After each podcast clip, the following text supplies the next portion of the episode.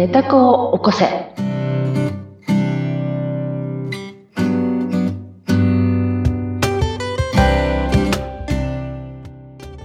皆様こんにちは。寝た子を起こせの秀香です。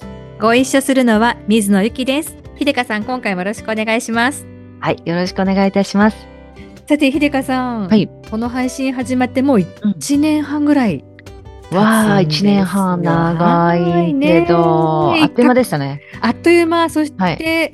こううん。回を追うごとにうん。大勢の方に聞いていただいているということで、ありがとうございね、ます。数字としても嬉しい数字がいろいろと出ているんですけれども、はいまあ、せっかくなので、秀香さん、はいあの今更なんですが、今更？次郎、はい今更ジロー好きだとジローそう世。代世代そう、世代世代。あなたも同じ世代ですよ。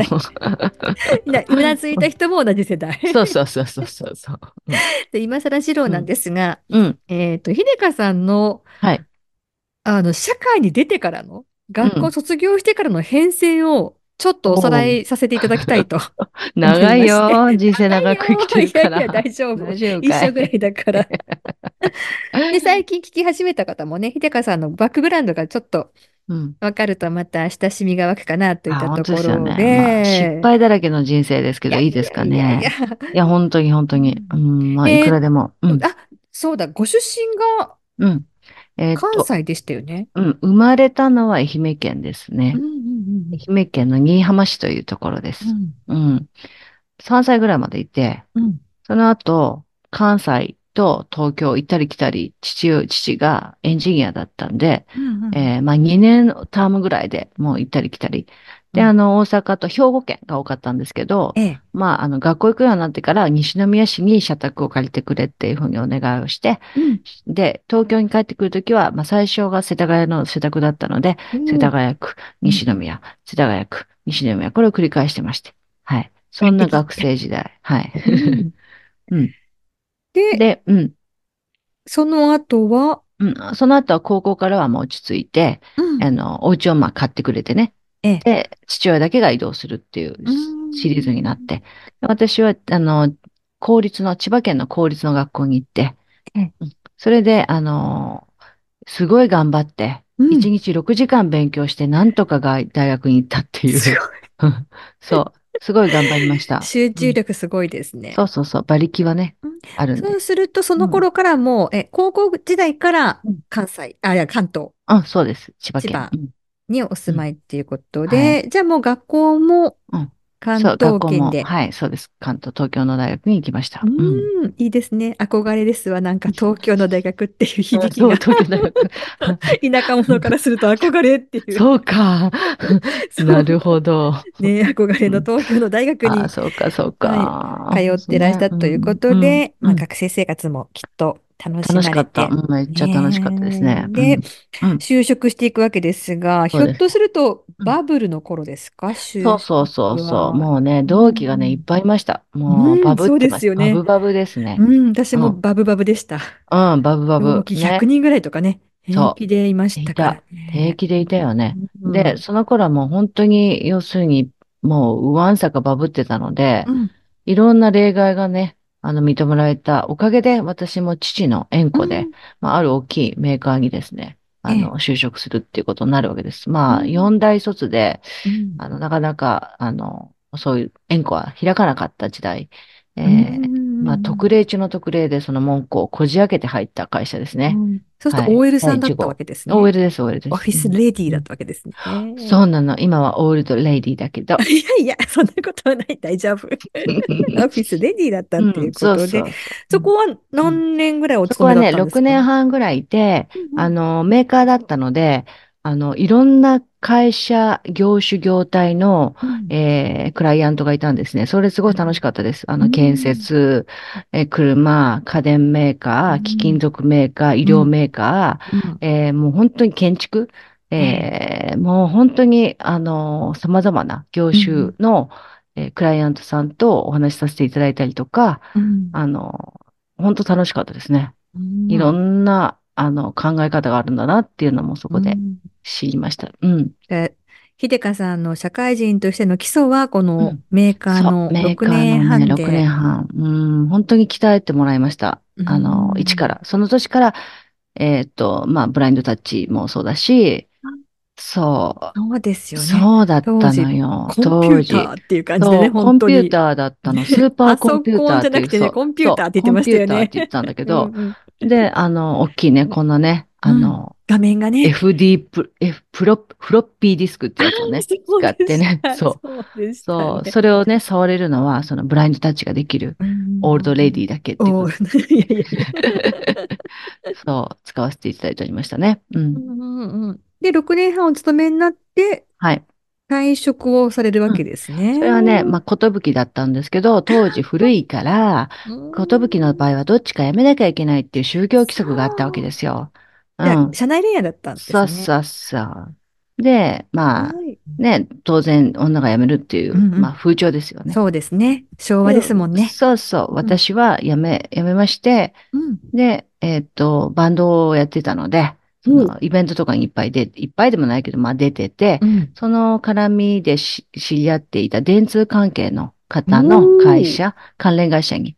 マスコミですね。そうですね。業界としては。いい業界としてはね。そこに、まあ、お世話になったんですね。うんうんえ、どんな仕事されてたんですか？なんかね、テレビ番組の企画会社だったんです。もう本当にコンパクトな会社で、社長だけが偉い、偉いというか、まあ、オーナうんー、あの、社長だけの力でやってる事務所で、うん。あのーまあ、電通の仕事だけをやってたんですけど、えまあ、芸能の仕事なので、うん。まあ、派手に見えるかもしれないけど、うん、テレビの企画をやってました。番組の企画をやってました。うんじゃあ実際、携わったものがうん、こう地上波はいで。そう。まあ、未だやってる番組もあります。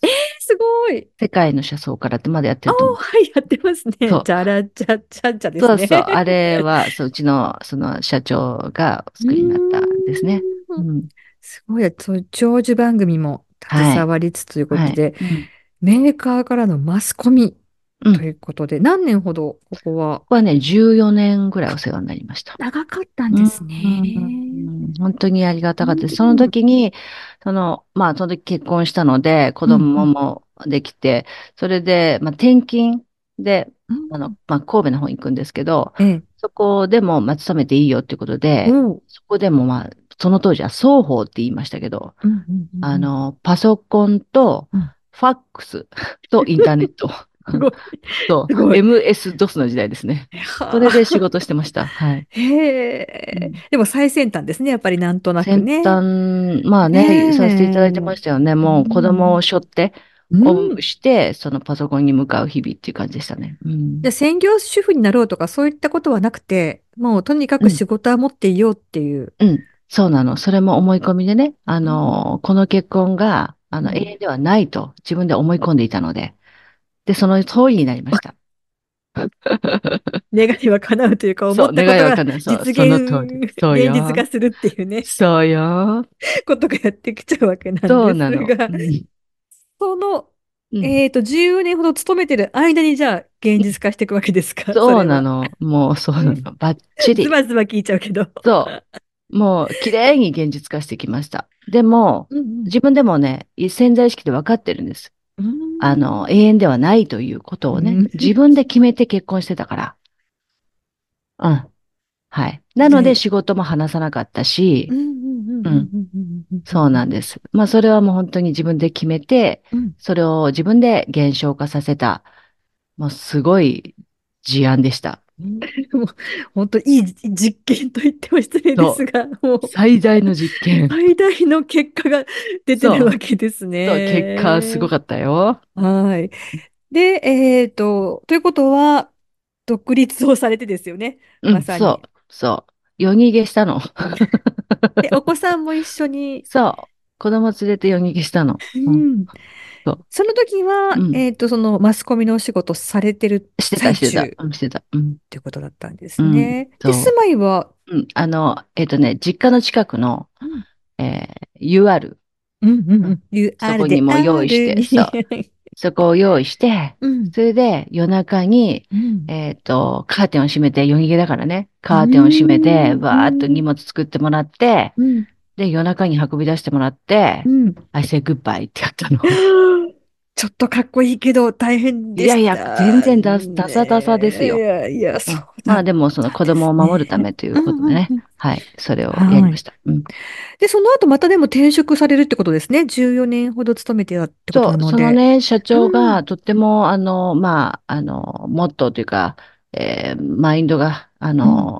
の、はっきりされた方で、うん。その、テレビ業界っていうのは社用になっていくわけです。うん。えっと、だんだん前とね。世紀ももちうん。ろんその社うん。長をおやりになって、うん。で、あの、もう社用だとうん。いうふうにおっしゃっておうん。られて、で、その視聴率主義の、えーうん。コマーシャリズムにもう僕はついていけないとうんおっしゃられて、ええ。もう閉めますと、うあの、宣ん。言されて、で、電通のお話をもう終わりにされたんですね。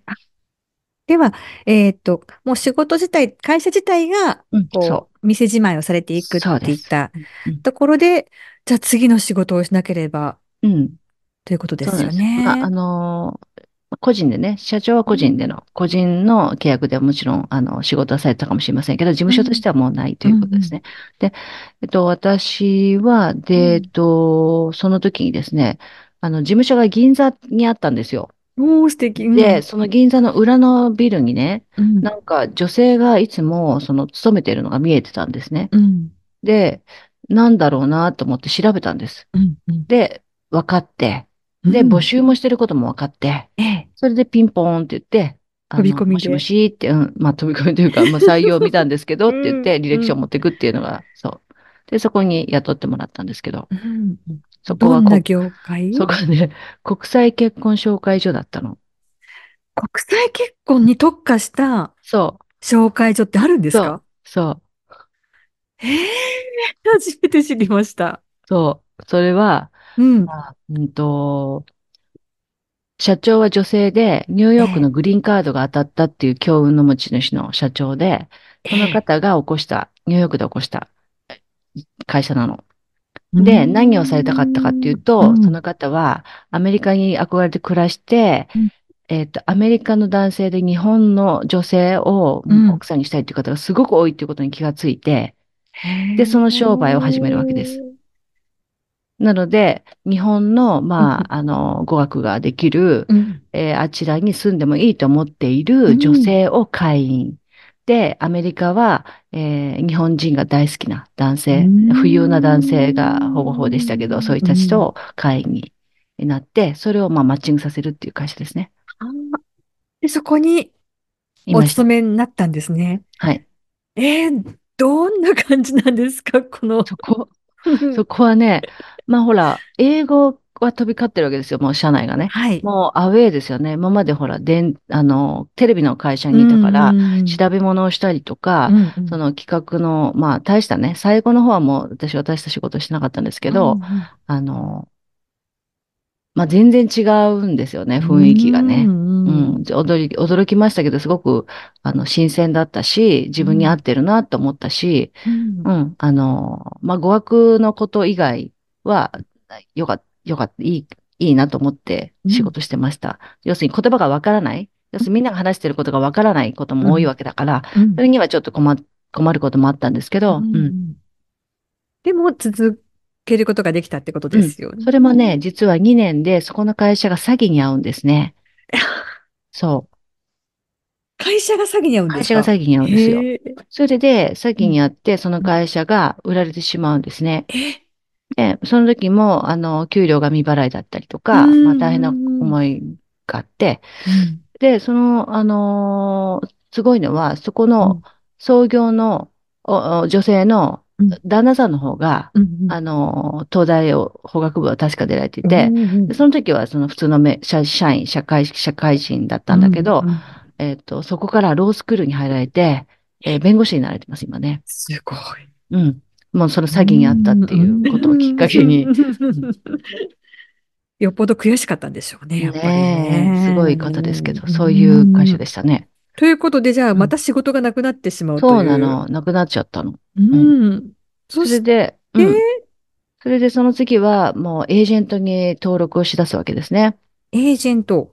うん。人材エージェントに登録をして、自分を高く売るっていう、はいそういうとこですね。に登録して、そこでなんとか、あの、ISO の会社に、えーうん引っかかって、はい。えーそこに勤めることになるんですけど、うんそこもね、外資なんですよ。はあ。うん。で、トップが、まあ、アメリカ人だから、うん。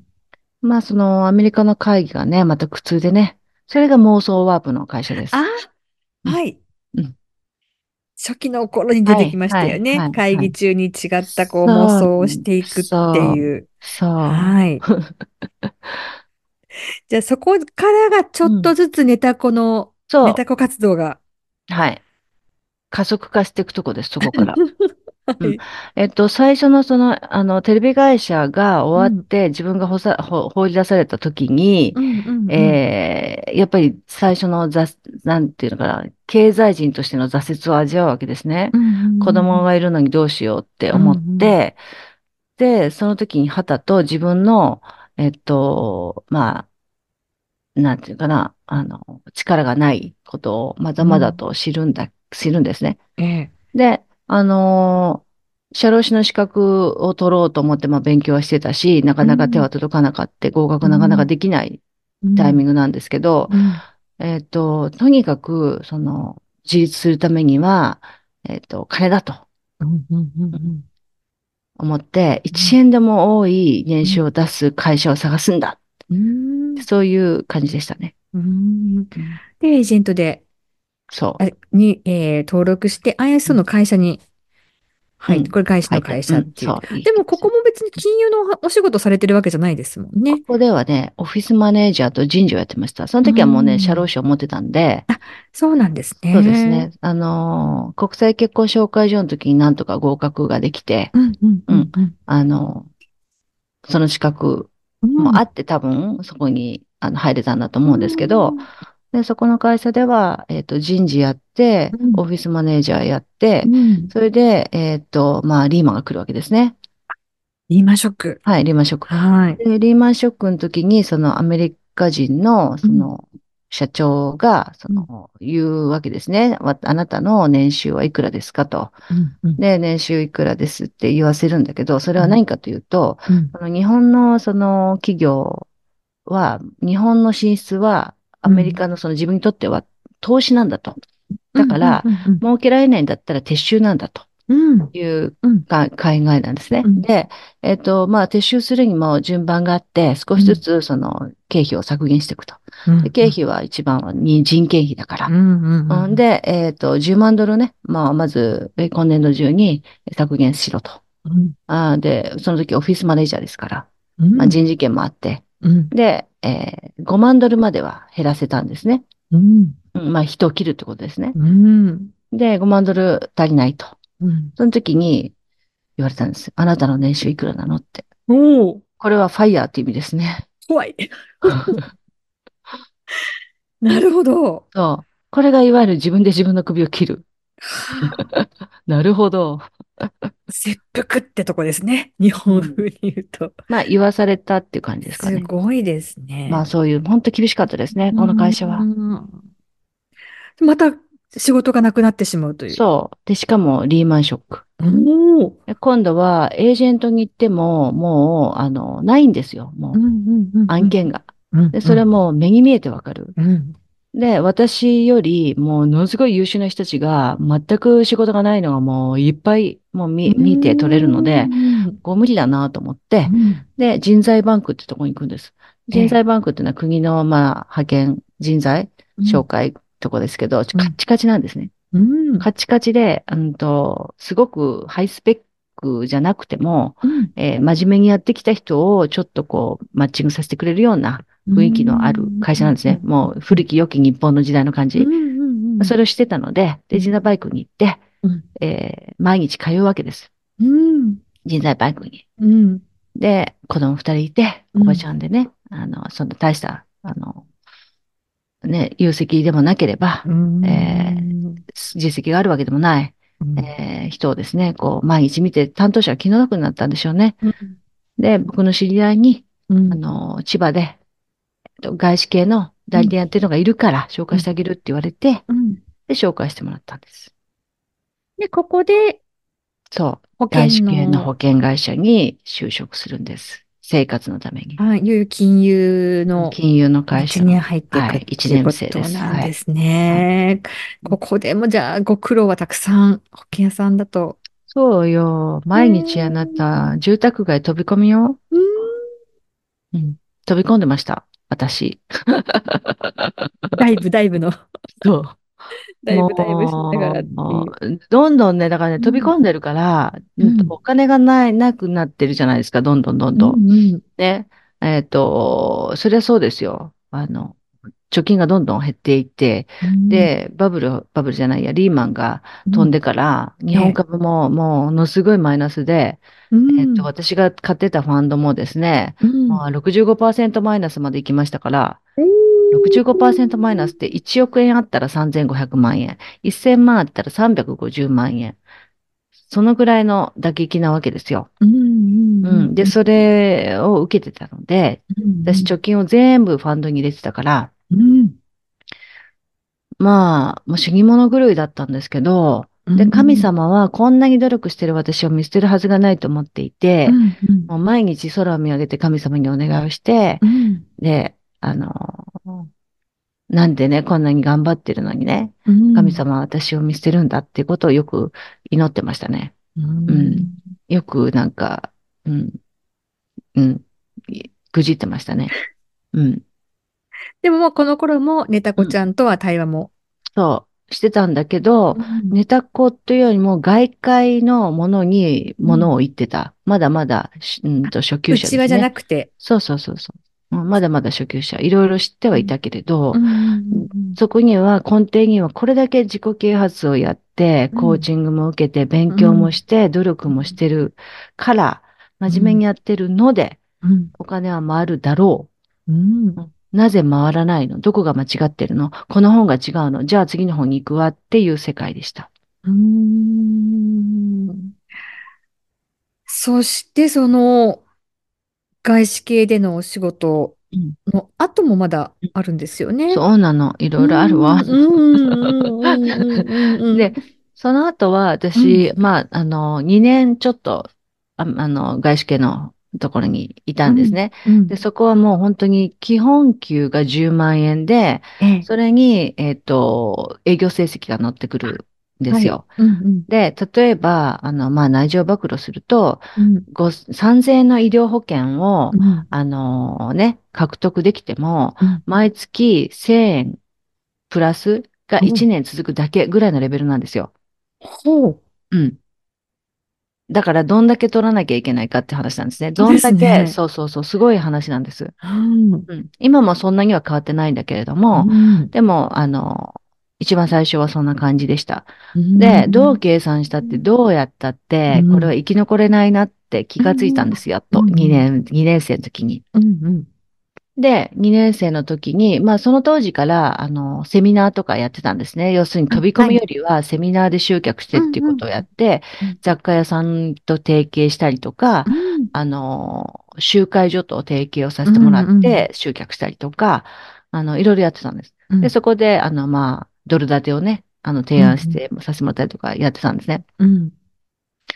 で、でも世の中は、うんと、一社じゃなくて多数のものから選びたいよなって思って、うんうんううん。うん。それで、じゃあ乗り合い代理店に行こうと思うんですね。ええ。一社しか提案できないのは、逆の、うん。あの、本当サービスにかなわないんじゃないかと思って。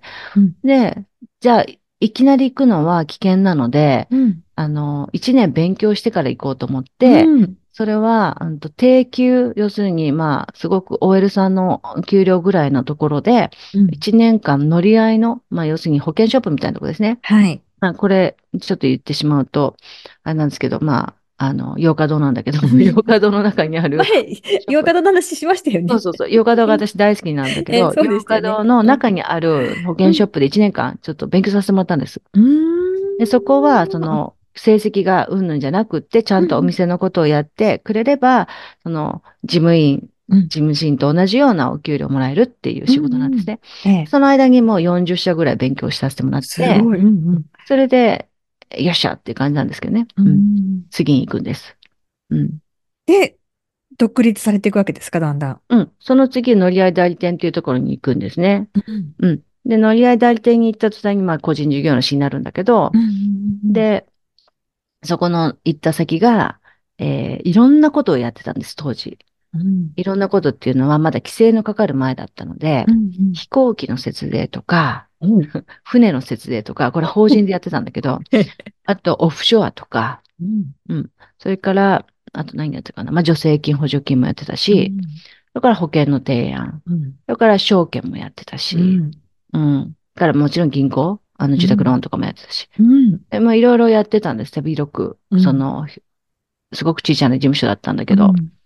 で、そこでまた2年間教えてもらうわけですね。いろんなことを。なるほど、と。で、そこの会社もでも、社長がさせ、させるって言い方変だけど、なんかまずいことになって 出されるんですよ。そう。いろいろと災難が降りかかってきますね。そうなの。